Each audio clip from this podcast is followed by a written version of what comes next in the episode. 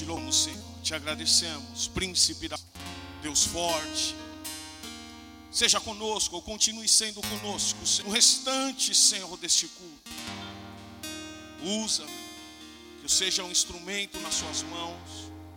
E eu sei, Senhor, que algo o Senhor tem para fazer nesta manhã. Por isso, cumpra-se a Sua vontade no nosso meio. E que tudo seja para a glória do Teu nome. Amém. Amém. Amém. Glória a Deus, podem se assentar.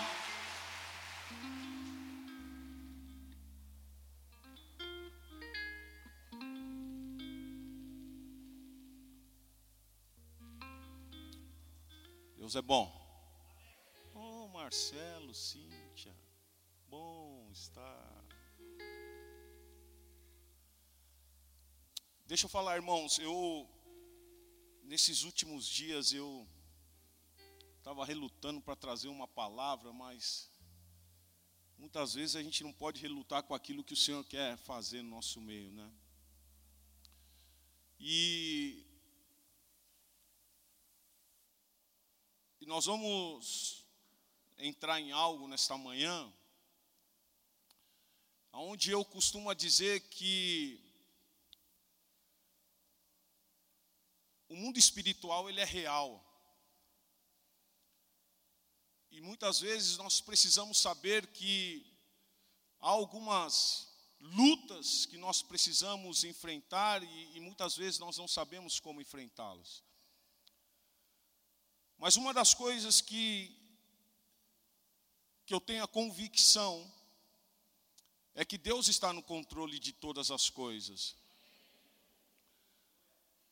Uma das coisas que que Deus tem colocado muito forte no meu coração é a convicção daquilo que é o meu chamado. Então eu tenho a certeza daquilo que deu para que Deus me chamou, para o que Deus me chamou.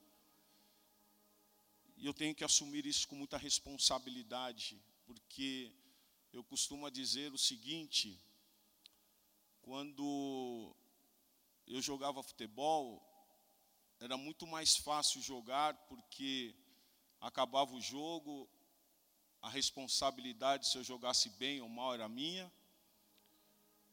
E estando um púlpito é completamente diferente, porque o Senhor vai cobrar de mim. E, e eu tenho que ser responsável diante de uma igreja. Então, aquilo que o Senhor ministrar no meu coração, eu vou trazer à igreja. Abra sua Bíblia aí no livro do Evangelho de Marcos, capítulo de número 5.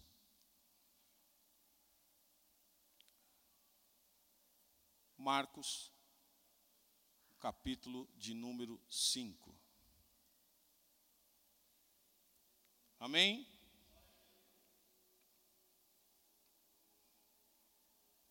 Versículo 1.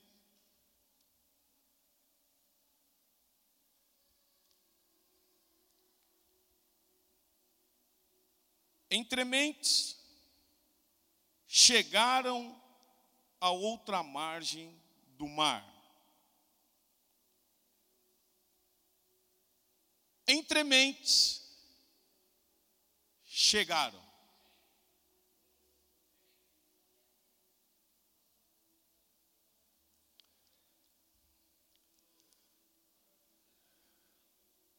Chegaram.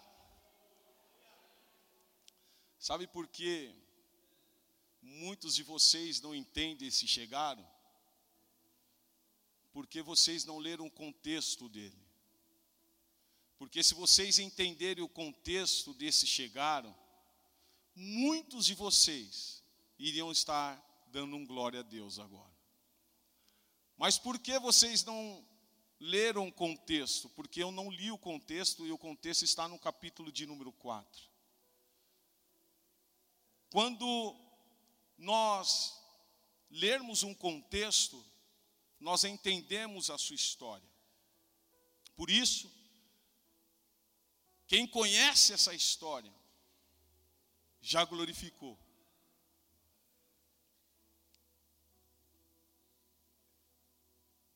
No capítulo 4, a partir do versículo 35, ou no capítulo 4, quando o Senhor estava com seus discípulos, multidões de pessoas, ele ministrava, falando até mesmo por parábolas. E no capítulo 4, ele fala sobre fé. E um texto que nós conhecemos está no versículo de número 30, onde disse mais: aqui assemelharemos o reino de Deus? Ou com que parábola o apresentaremos? É como um grão de mostarda, que quando semeado é menor de todas as sementes sobre a terra.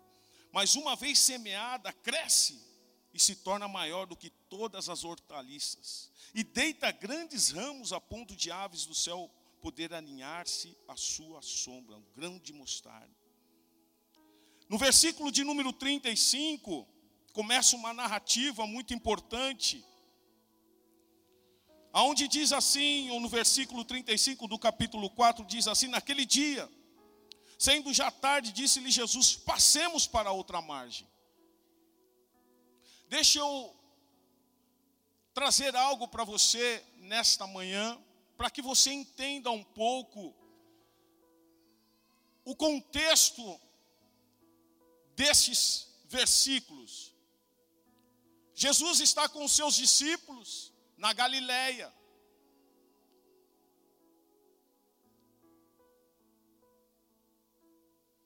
Jesus está com os seus discípulos nessa parte da Galileia. Ali,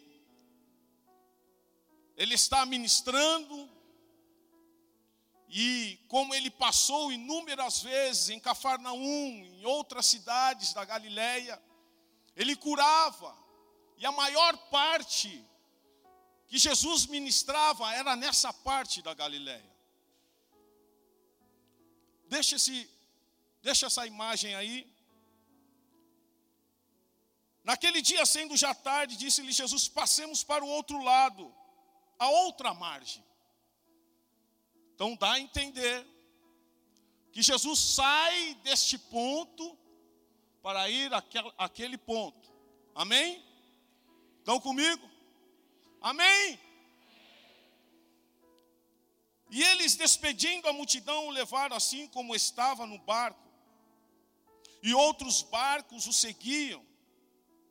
Ora, levantando-se grande temporal de vento, e as ondas se arremessavam contra o barco, de modo que o mesmo já estava a encher-se de água.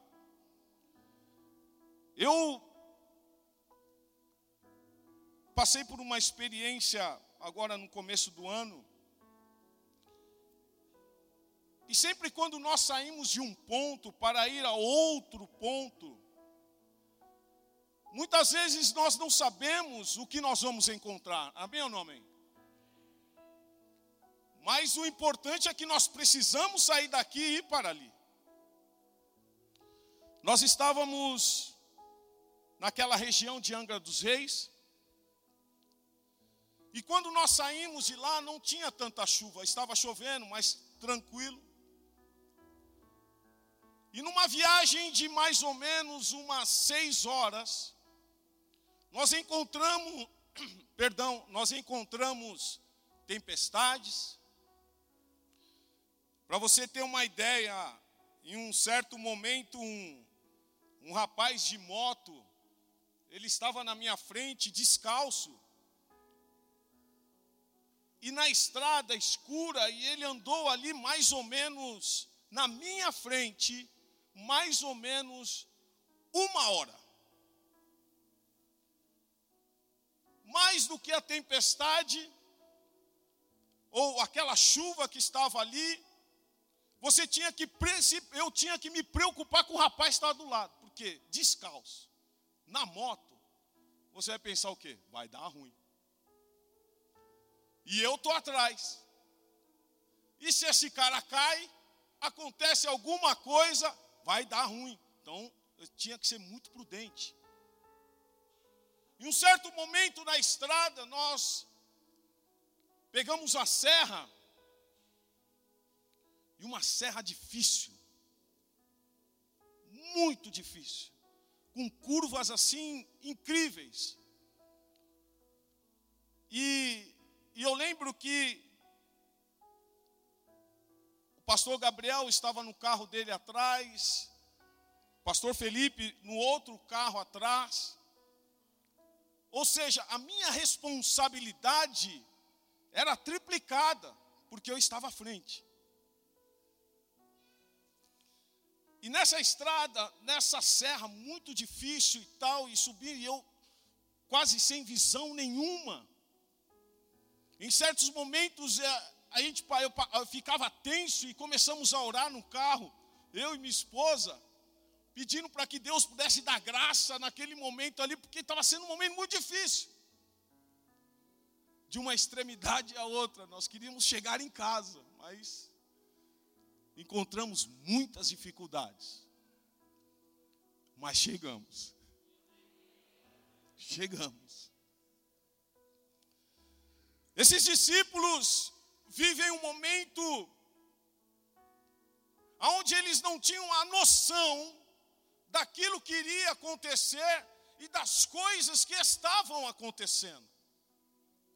Quando nós lemos esses textos, fica tudo muito mais, mais fácil, mais simples.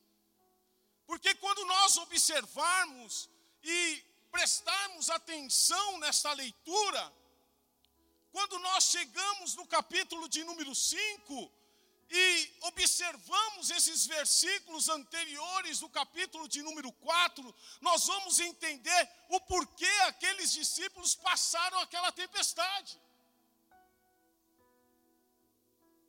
porque algo muito grande estava para acontecer.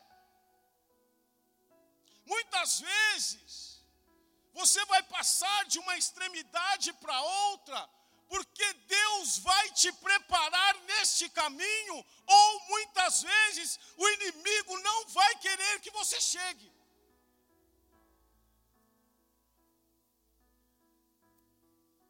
Mas diga para o seu irmão: você vai chegar voz profética, cutuca nele, cutuca. Você vai chegar.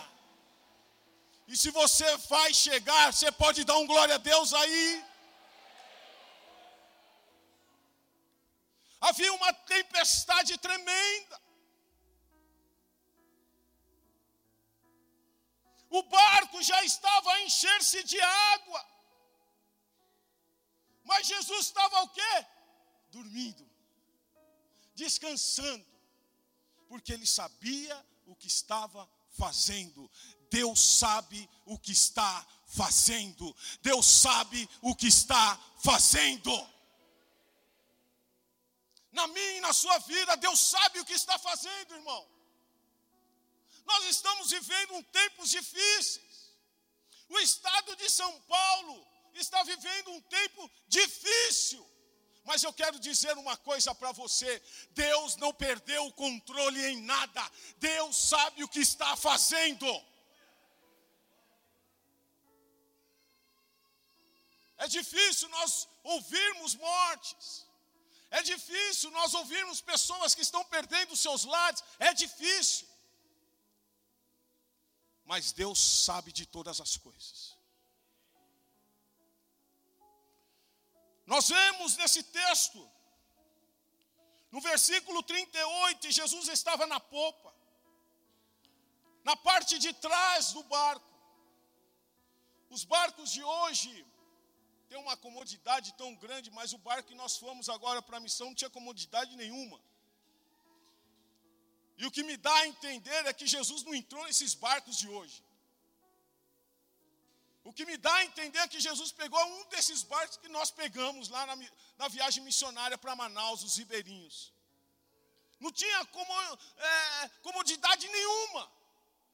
Mas ele estava com o travesseiro dele lá. E diante de uma grande tempestade, ele estava dormindo. Fala, descansando. Cutuca o seu irmão aí e fala para ele: descansa.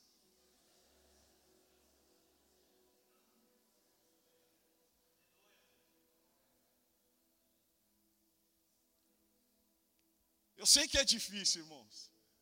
E quando você está no barco com tudo isso, nós pegamos só um pouquinho.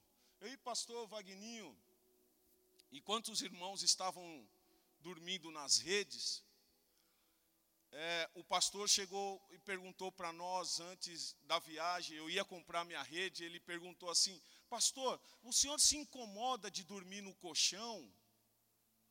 Você vai falar para o pastor o quê? Você vai falar o quê, pastor? Não. Não, não vamos comprar a rede, vamos dormir no colchão.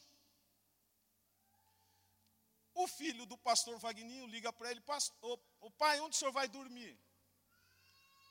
Foi o Pedro, né? Foi o Pedro. Onde o senhor vai dormir? Eu vou dormir no colchão, filho. Eu e o pastor. Não, o senhor não vai dormir no colchão. O senhor sabe aí que tem jacaré, tem, tem bicho aí, pai. O senhor não vai dormir no colchão. Ele falou, eu vou ligar para o pastor. Tinha outra opção, irmão. Era dormir no colchão ou dormir no colchão. E como diz o pastor Vagninho, o colchão que nós tínhamos era um, um papel de fitas, é, é, um papel sulfite. Porque quando nós deitávamos, você sentia tudo. Todo o peso do corpo você sentia. E a primeira noite, chuva. Fezão, Fezão também foi uma bênção. Fezão também, com o tamanho dele, ele pegou um colchão, irmão. Era isso aqui o colchão. O colchão era isso aqui e o fezão fazia isso aqui. Então ele tinha que dormir. Fezão tinha, né, fezão?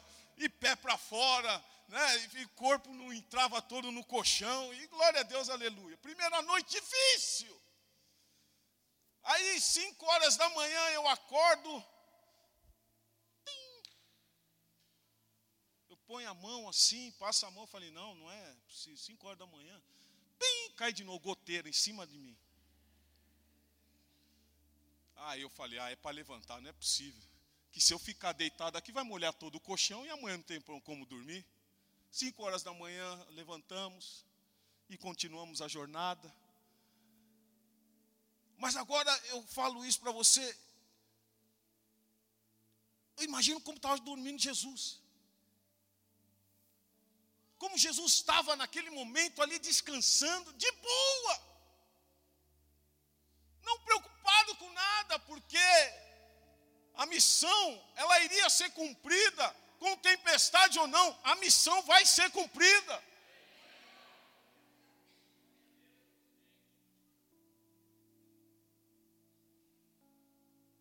E diz o texto que eles os o despertaram e lhe disseram: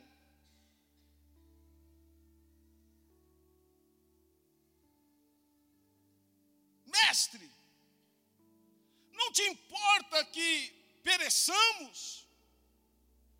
E ele, despertando, repreendeu o vento e disse ao mar: Acalma-te e mudece. O vento se aquietou e fez-se grande o quê?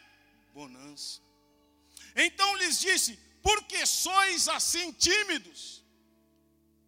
Deixa eu falar uma coisa para você, irmão. Para chegar do outro lado, para chegar do outro lado, você não pode ser tímido. Por que Jesus mencionou essa palavra? Timidez.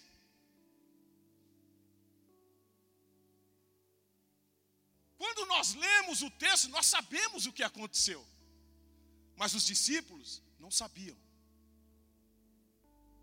Nós sabíamos, ou nós sabemos para onde eles iriam, o que iria acontecer, mas os discípulos não sabiam.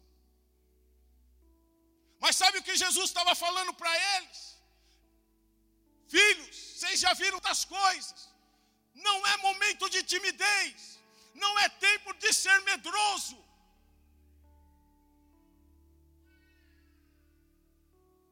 porque o que eu tenho para fazer é algo muito grande.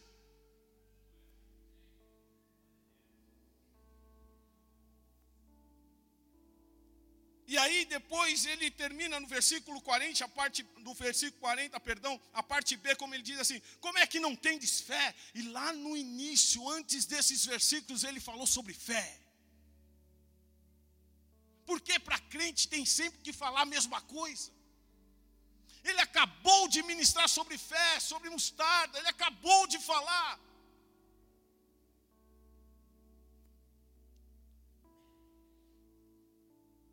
No versículo 41, e eles possuídos de grande temor diziam uns aos outros: Quem é este que até o vento e o mar lhe obedecem? Entre mentes, versículo 1, capítulo 5.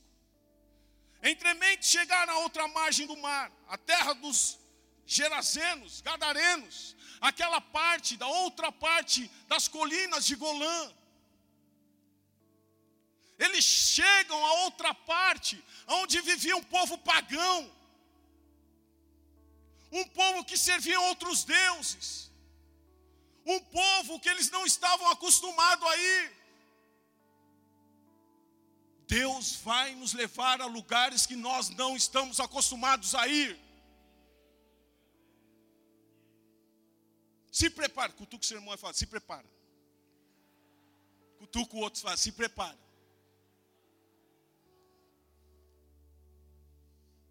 Por que ser tímido agora? Por que ser medroso agora?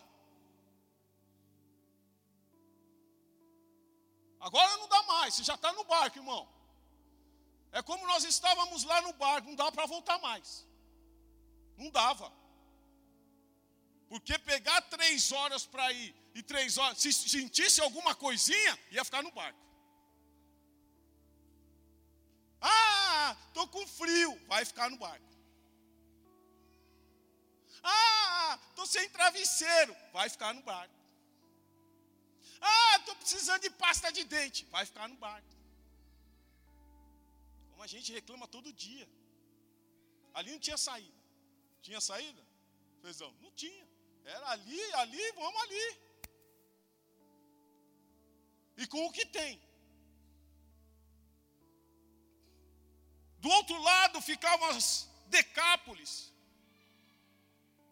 as dez principais cidades pagãs da região, onde se adoravam deuses pagãos, como Moloque, Pan, Júpiter e o próprio imperador, a outra foto, ali, toda a terra de Decápolis. Lugar que ninguém queria ir, mas Deus tinha um propósito. Deus tinha um propósito naquele, naquela região, como Deus tem um propósito na minha e na sua vida. Deus vai nos levar e nós vamos chegar, irmão. E chegando lá, nós vamos fazer a diferença, porque Deus nos fez para fazermos a diferença. Ele está lá, eles chegam àquele lugar.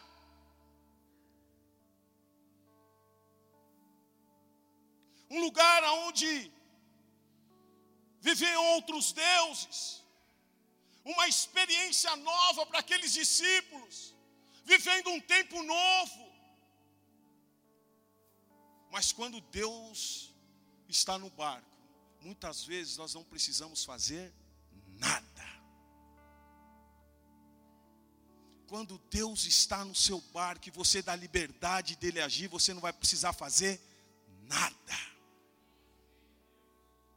Porque se você, os relatos que eu vou te mostrar aqui, não vai falar nenhuma vez sobre os discípulos.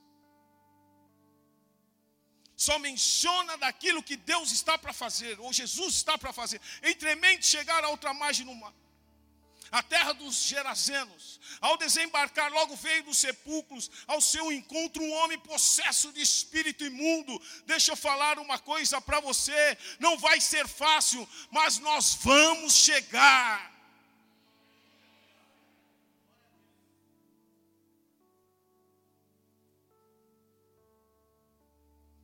E para chegar,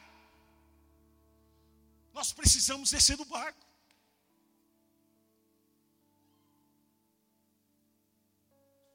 Nós precisamos descer do barco. Teve um momento, eu já contei aqui para vocês, que estava uma tempestade, uma chuva tremenda lá. Tudo para que nós não descêssemos do barco.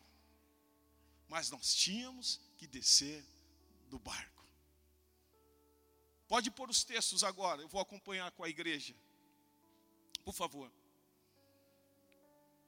Ao desembarcar, logo veio dos sepulcros.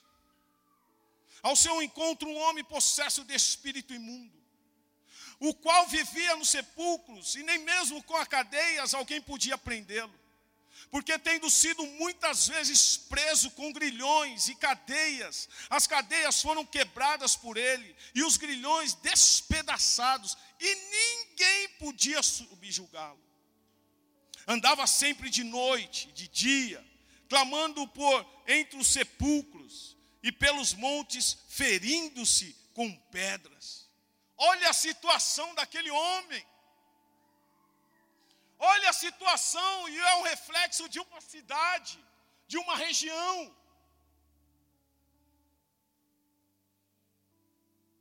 Mas o versículo de número 6 diz assim: que quando de longe viu Jesus, correu e o que? O adorou. Deixa eu explicar uma coisa para você. Quando você vai para outra margem do barco, primeira coisa você precisa descer do barco. Jesus desce do barco. E quando ele desce do barco, ele é avistado de longe por aquele demônio, ou por aquele rapaz que está endemoniado, até então não, nós vamos dar sequência aí. Jesus desce do barco, e ao mesmo tempo que Jesus desce do barco, aquele homem ele se aproxima de Jesus. Sabe o que Deus está falando para mim e para você? Ao mesmo tempo que nós descemos do nosso conforto, outras pessoas vão se achegar até nós. Pessoas que precisam da minha e da sua ajuda vão se achegar até nós, mas quando nós damos liberdade do Espírito Santo de Deus agir, quando nós temos coragem de agir, ao ponto que aqui Jesus descia, aquele homem se aproximava. E quando aquele homem se aproxima de Jesus, ele faz o quê? O adora. Até os demônios adoram ao Pai. Até os demônios adoram o Mestre. Crente não adora mais. Cadê os adoradores? Cadê os homens e as mulheres que adoram o Senhor em espírito e verdade? Como você entrou aqui, irmão? Como você entrou aqui, minha irmã? Não é adoração que eu estou falando, não é adoração que você precisa de ouvir um som para você adorar. Pode tirar esse somzinho musical aqui. Pode tirar, pode tirar. Não é isso. A adoração que eu estou falando é que aquela que quando você entra na casa do Pai, quando você se aproxima do Senhor, você já começa a adorar. Quando você chega no estacionamento, quando você entra ali, você fala: aqui, aqui alguma coisa está acontecendo. Senhor, alguma coisa está acontecendo. Alguma coisa o Senhor vai falar comigo. Cadê esse temor que a igreja não tem mais, gente? Cadê esse feeling que a igreja não tem mais? Cadê a percepção que a igreja não tem mais? Tem pessoas que precisam pegar o paninho do pastor para sentir algo. Ai, Jesus. Aqui não. Fala para o seu irmão, aqui não. Aqui não.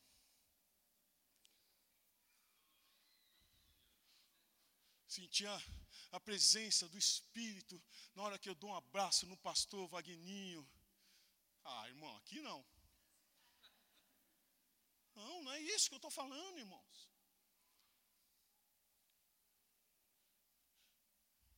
Mas aquele homem, ele sabia que algo ia acontecer. Por mais que ao, aos olhos dele, no fundo, no fundo, havia algo tenebroso, algo iria acontecer. Quando você entra neste lugar, irmão, o mundo espiritual, há uma guerra, há algo acontecendo no mundo espiritual que os teus olhos ainda não conseguem contemplar, mas Deus está guardando a sua vida, a sua casa, a sua família, a sua semana. No mundo espiritual, há algo acontecendo agora.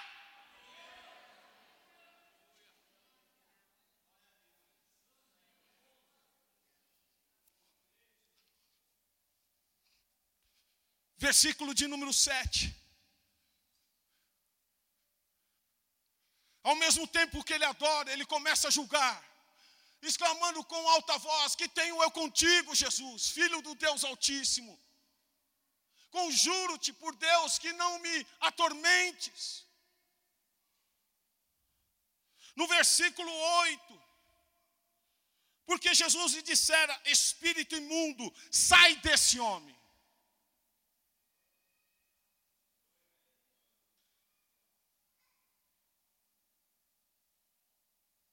Ele não precisou perguntar nada antes.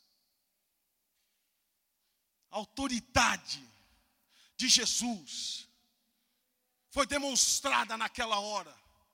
Porque crente hoje quer perguntar nome, de onde você veio, como você veio, para onde você vai. Não, na hora ele já sai. Mas Deus tinha uma estratégia. Porque saindo da Galileia para ir para Decápolis, Deus tinha algo para fazer. E perguntou-lhe no versículo 9: depois de ter dito, sai desse homem, ele pergunta-lhe: qual é o teu nome? Preste atenção nesse texto. Ele não perguntou quais são os seus nomes. Ele pergunta: qual é o seu nome? E olha o que diz o texto. Respondeu ele: Legião é o meu nome, porque somos muitos. Deus não estava vendo como ele estava vendo. Deus não está preocupado se tem legião aí. Deus está preocupado com você. Deus estava preocupado com ele. Não quer saber. Quantos tem aí? Legião? Porque naquela época, que você sabe, se falasse em legião, nós estávamos falando aí de 3 mil a 6 mil homens que se preparavam, a, os romanos se preparavam para as batalhas. E vocês sabem que quando é, aqueles homens se preparavam, eles se organizavam. E quando ele quis dizer aqui, ele falou: Nós estamos organizados. Mas Jesus fala para ele assim: qual é o seu nome? Sabe, meu irmão, deixa eu falar uma coisa para você.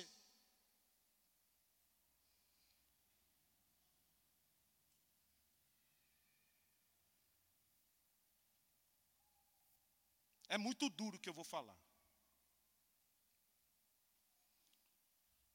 Tem demoniado, que tem vários. Porque ele muda de hora para outra. Você pode ver. Você pode ver ser humano que fica mudando de hora para outra. Uma hora está alegre, outra hora não está, outra hora fica falando. Mas eu quero dizer uma coisa para você nesta manhã. Quando Jesus pergunta para aquele homem qual é o teu nome, e ele responde: Legião é o meu nome. Ele ele olha para aquela situação, porque eu olho para uma situação e vejo o seguinte, irmão. Aquele que tem Cristo, ele só tem um. Você não entendeu? Aquele que tem Cristo, ele só tem um Espírito Santo. O endemoniado não. O endemoniado ele muda. Toda hora ele muda. Mas aquele que tem Cristo, ele não muda. Porque o Espírito Santo está nele. E ele é discernido pelo Espírito Santo. Naquele homem, Deus estava trabalhando. E queria trabalhar muito mais. Normalmente, enfrentar um demônio, ele vai revelar coisas que você enfrenta. Você vê que ele começa a debater com Jesus. E eu lembro uma vez que nós estávamos, nós morávamos na Alemanha ainda, e tinha uma, uma moça que ela estava possessa. E, e aí nós terminou o culto, ficamos ali, e ó irmão, foram mais ou menos umas duas horas com aquela mulher ali e expulsava demônio para cá, para lá, para cá, para lá, para cá. Aí chega um irmãozinho e fala assim: Ó, oh, não vai, não vai falar de ninguém aqui, hein? Não vai acusar ninguém, hein? Falando para o demônio. Não vai acusar ninguém, hein? E falei: Isso aí já está em pecado. Esse aí já tira daqui que não, não, não, não, não dá para contar com isso aí não. Tira ele daqui. Mas é. Crente que fica se justificando. Se prepara antes, irmão. Fala para o seu irmão, se prepara antes. A jornada é grande. A jornada é grande, a jornada é grande, mas se prepara antes. Não vai esperar as coisas acontecer para depois dar uma dessa, né? Não vai acusar ninguém, hein? Não vai acusar ninguém. Aí teve um irmãozinho na hora lá, ligou para um pastor, ficamos lá, tal, hora, hora, hora. Aquele, era um tempo que eu também estava assim, sabe? Começo do meu ministério, não foi fácil, não. Começo de ministério não é fácil, você, você apanha, viu? Você apanha. Aí, de uma hora para outra, eu vi um irmão lá, o irmão lá, estava lá ligando para um pastor em São Paulo, né, no Brasil. Aí o diabo falou assim: Ô, oh, não precisa ligar para o pastor lá, não.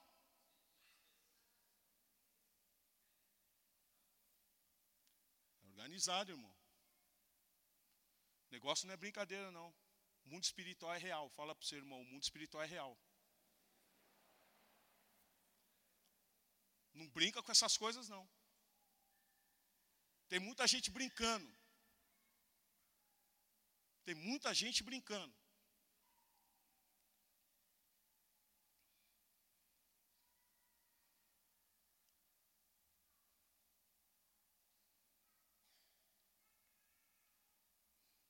Inimigo vai tentar se, te desestabilizar.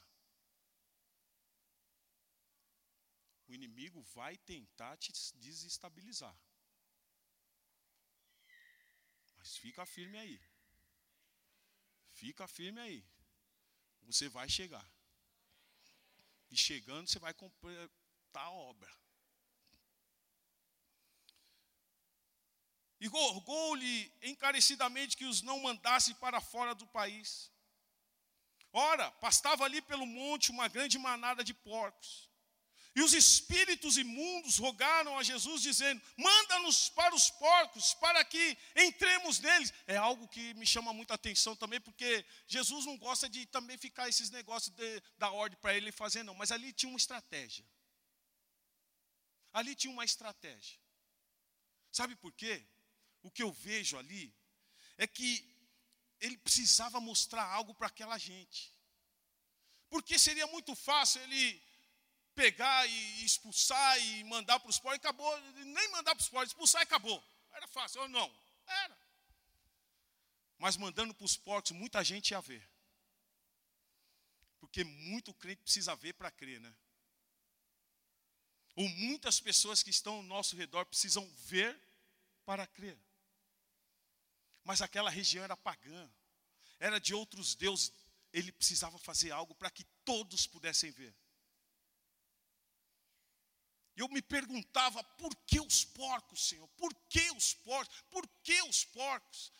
Deus precisava mostrar para aquele povo que ele era Deus. Tanto é que no versículo 13 diz assim: Jesus o permitiu. Então, saindo os espíritos imundos, entraram nos porcos, e a manada, que era cerca de duas mil, precipitou-se de espenhadeiros abaixo para dentro do mar, onde se afogaram. A pressão era tão grande nos porcos. Se nós estamos falando de legião, nós estamos falando aí mais ou menos de umas duas, três pessoas em cada, três demônios em cada porco. O porco não aguentou a pressão.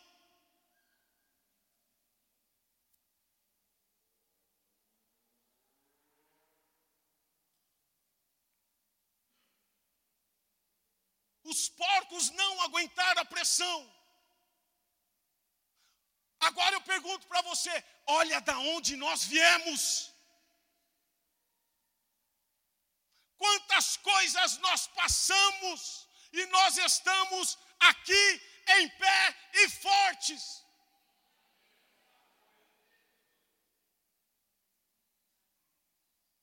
Você que mexeu com drogas, Olha a pressão que o diabo queria te despencar, peadeiro abaixo, para que você morresse. Você está aqui. Eu que mexi com o Espiritismo. Havia uma pressão tremenda. Mas Deus falou: não, esse não. Como Deus fala para você, você não. Você que se afogava na bebida, quase morrendo. Mas Deus falou: esse não. Estou falando três demônios. Em cada porco não aguentou pressão. Porque nós vamos ver aqui que os porcos, preste atenção aqui, Jesus o permitiu, então, saindo os espíritos imundos, entrar nos porcos, e a manada, que era cerca de duas, precipitou-se de beira para dentro do mar, onde se afogaram. Fala para o seu irmão, glória a Deus pela sua vida, irmão. Glória a Deus porque você está aqui. Glória a Deus porque você aguentou a pressão. Glória a Deus porque você aceitou a Cristo. Glória a Deus porque você foi chamado. Glória a Deus porque o Senhor tem te guardado. Glória a Deus, glória a Deus, glória a Deus.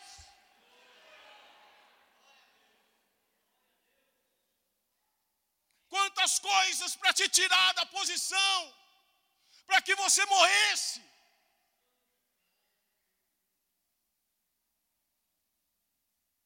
Paulo?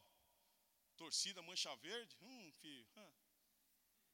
Hum, hum. Deus, Deus, Deus livrou. Não livrou? Ah, tá. Vivia lá na torcida, né, Paulo? Hã? É, vivia lá na torcida. Umas coisas que o Senhor nos tira para que a gente não volte mais atrás, irmão. Se tirou, irmão, foge. Sai correndo. Grupo de louvor, por favor. Os porqueiros fugiram e o anunciaram na cidade pelos campos. O que aconteceu? Todos viram o que estava acontecendo e começaram a anunciar.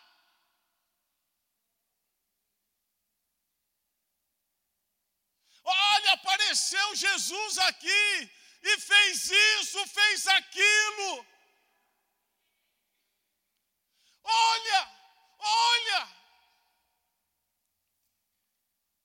Então saiu o povo para ver o que sucedera. Indo ter com Jesus, viram endemoniado que tivera a legião assentado,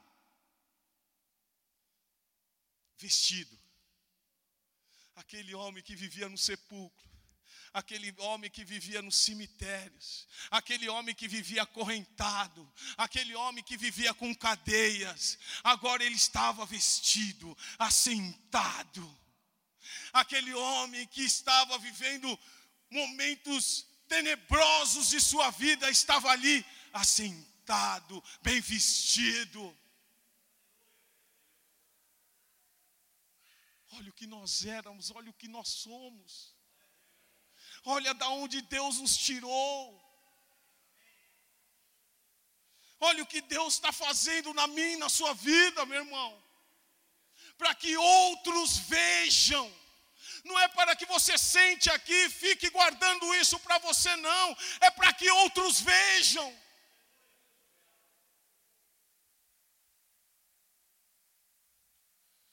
Indo ter com Jesus, viram o endemoniado que tivera a legião assentado, vestido em perfeito juízo e aconteceu o quê? E temeram. Deus, Jesus levou temor para toda aquela região de Decápolis, coisa que não existia.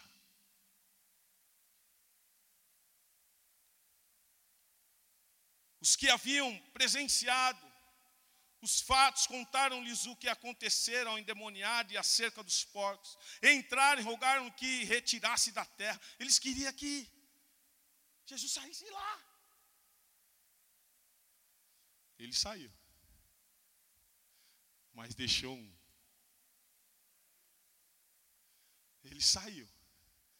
Mas deixou um. Muitas vezes, irmãos, ele vai sair de certos lugares para que nós fiquemos. E nós temos que ser a luz no lugar. Deus está nos levando para lugares para nós sermos luz. E eu já ministrei isso aqui alguns domingos atrás. Até falando que não é sobre nós, é sobre Ele.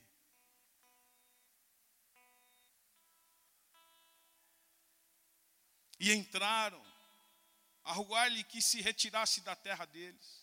Ao entrar Jesus no barco, suplicava-lhe o que fora endemoniado, que o deixasse estar com ele. Preste atenção agora. Jesus, porém, não lhe permitiu mas ordenou-lhe: vai para a tua casa, para os teus, anuncia-lhes tudo o que o Senhor te fez e como teve compaixão de ti. Por causa de uma vida, fala, por causa de uma vida. Ele foi até aquela região de Decápolis. Por causa de uma vida por causa da minha vida, por causa da sua vida, Ele te encontrou. Saiu da onde saiu por causa de você. Comece a valorizar isso, irmão. Comece a valorizar isso, irmã. Comece a valorizar o amor de Deus pela sua vida. Só o fato de nós podermos estar na casa dele é o fato de nós adorarmos de nós nos prostrarmos, de nós agradecermos.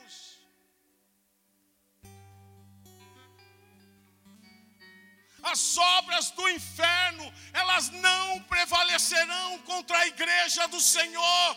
Você é igreja, você é corpo.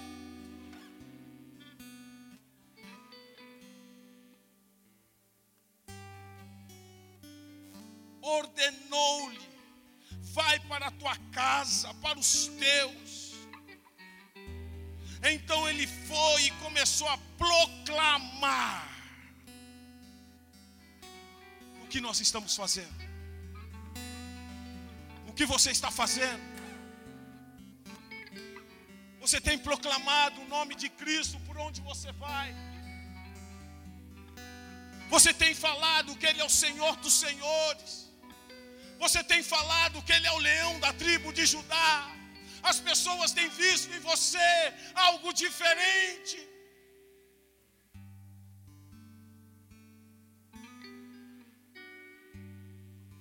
E aquele homem não teve medo, porque ali ele estava sozinho, não tinha uns parceiros, não tinha uns parça para estar com ele lá para ministrar, não.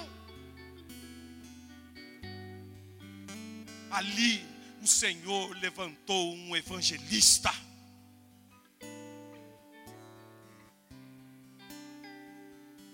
Ele sai da Galileia até Decápolis para levantar um evangelista. E não precisa de patente, não precisa vir para o púlpito ser ungido para entender que todos nós somos evangelistas.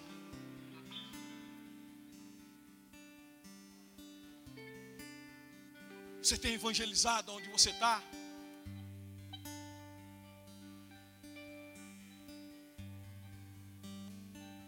Jesus já te alcançou.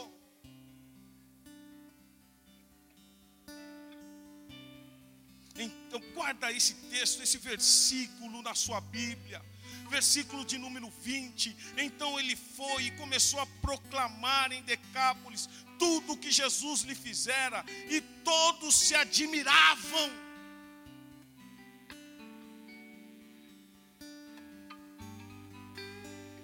Deus nunca disse que a jornada seria fácil, mas Ele disse que a chegada valeria a pena. Max Lucado. Eu gostei dessa frase, eu falei, põe lá. Deus nunca disse que a jornada seria fácil. São 19 anos de ministério, não é fácil. Não é fácil.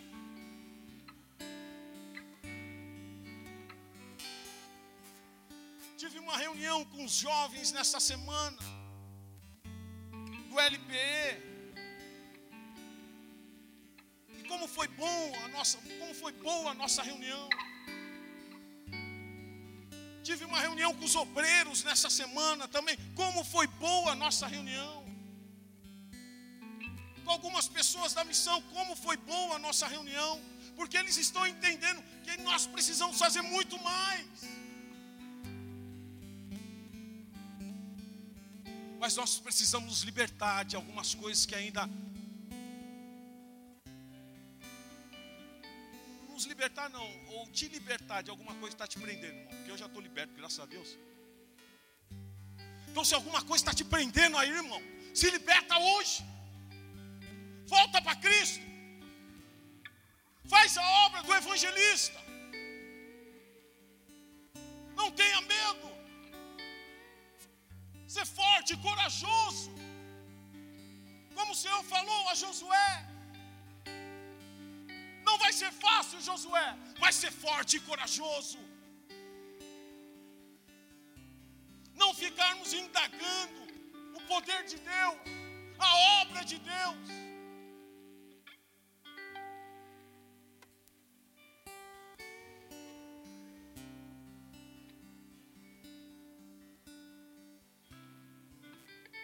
Deus nunca disse que a jornada seria fácil. Muitos ficam pregando aí, é faz fácil. Deus nunca disse isso.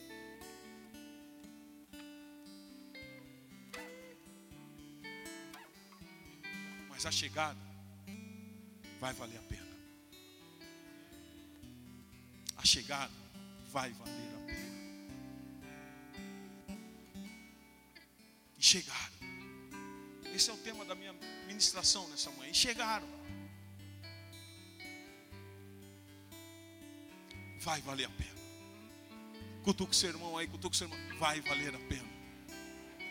Vai valer a pena. Vai valer a pena.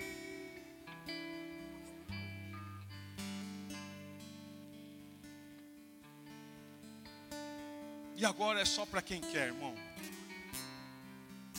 Eu ultimamente não estou pedindo para vir à frente, não, mas mas Deus tem falado muito ao meu coração esses dias e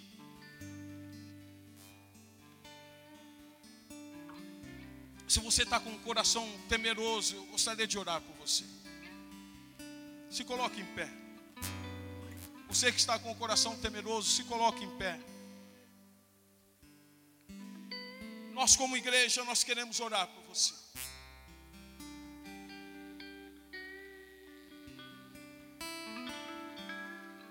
Pode deixar acesas.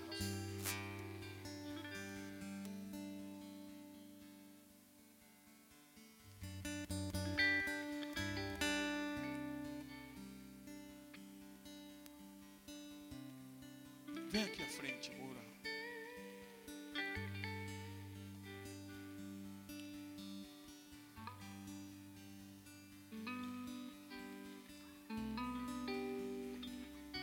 chamar os pastores aqui.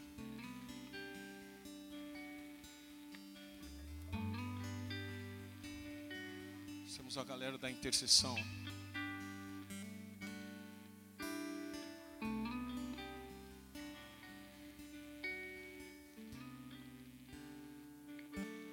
Galera do LP, pode vir também. Vamos orar por essas vidas.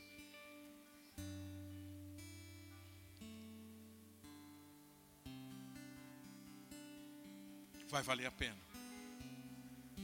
Vai valer a pena. Enquanto nós oramos aqui, o grupo de louvor vai entoando louvor.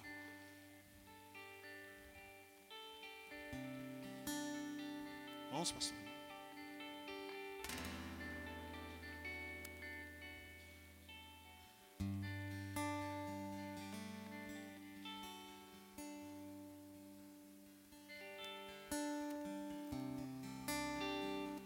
Não deixa que nada te prenda aí não na cadeira, viu, irmão?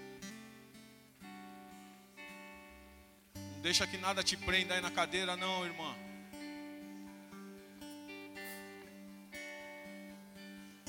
É uma manhã onde Deus quer trabalhar, uma manhã onde Deus quer fazer.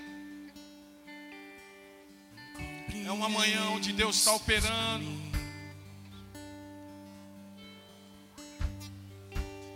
Mas te darei a minha canção,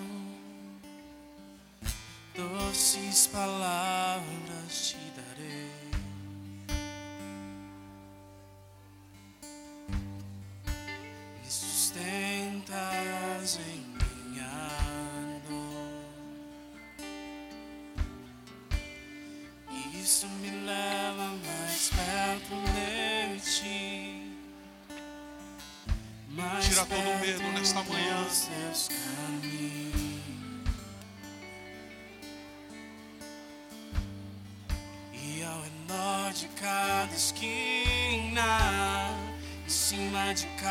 Montanha, eu não procuro por coroas ou pelas águas das fontes. Desesperado eu te busco, frenético acredito que a visão na tua face é tudo que eu preciso.